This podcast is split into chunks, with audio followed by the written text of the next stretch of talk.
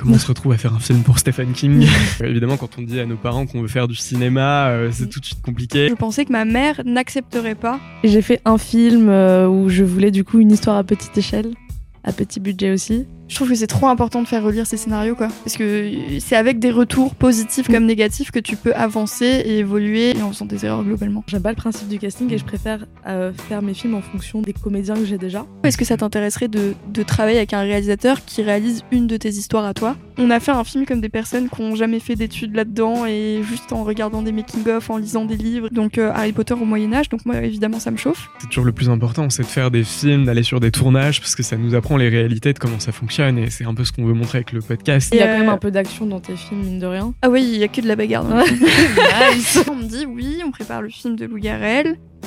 Te donne le mail de la directrice de production. J'ai envoyé un mail. Deux semaines passent, rien, je renvoie un mail. Trois ans après, j'ai travaillé avec euh, l'habilleuse euh, Olivia Laoug sur le règne animal. Ça, ça donne espoir, quoi, parce que on fait tous un peu du genre autour de cette table. En France, euh, on sait que c'est un peu un sujet. Ça m'a fait trop du bien de bosser sur ce film-là, de voir qu'il a autant fonctionné. C'est une question un peu compliquée. Le, le public euh, du cinéma euh, de genre, des cinémas de genre, du cinéma horrifique, du cinéma fantastique, de science-fiction, et- etc.